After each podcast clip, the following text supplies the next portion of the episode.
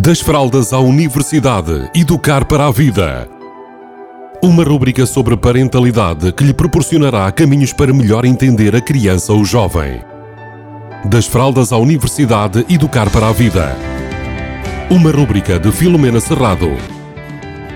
Olá, bem-vindos, bem-vindas. Chegamos à última quarta-feira de 2021 e, em jeito de resumo e de oportunidades para o ano seguinte, hoje venho falar sobre crenças. E o que é que são crenças? São coisas hum, que nós acreditamos como se fossem verdadeiras e quase sem haver a possibilidade de haver algo que possa ser diferente. Vamos aqui a exemplos. Imaginem que eu acredito que sou capaz de tudo, então eu estou a ter uma crença potenciadora ou seja, uma crença que me faz acreditar em mim, que faz acreditar no meu potencial, nos meus recursos e em tudo aquilo que eu sou e que eu tenho. No entanto, no nosso sistema de crenças, nós também temos as crenças limitadoras, ou seja, aquelas que nos travam. Por exemplo, se eu tiver dúvidas sobre a minha capacidade, a minha inteligência, ou seja, se eu me considero mais inteligente ou menos inteligente, então eu vou me limitar a conseguir desenvolver situações, atitudes de inteligência, que eu considero inteligência. Então eu vou estar no meu sistema de crenças, eu tenho uma crença limitadora.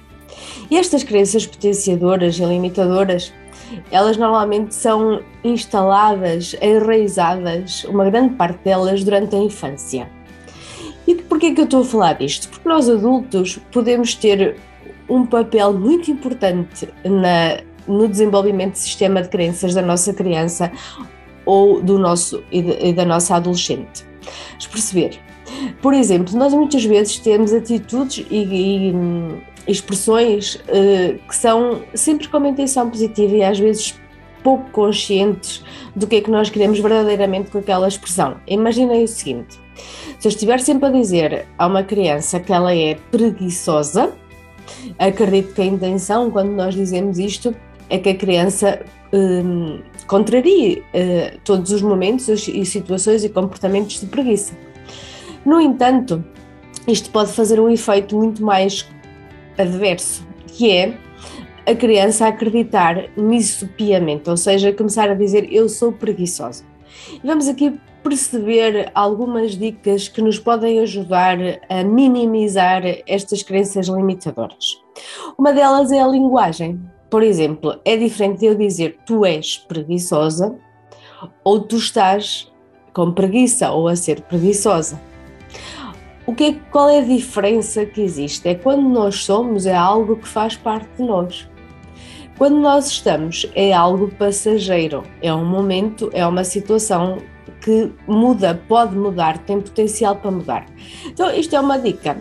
Contudo, eu posso ainda fazer mais, que é percepcionar, ter consciência de qual é o sistema de crenças que eu quero implementar ou potenciar na minha criança ou no meu adolescente.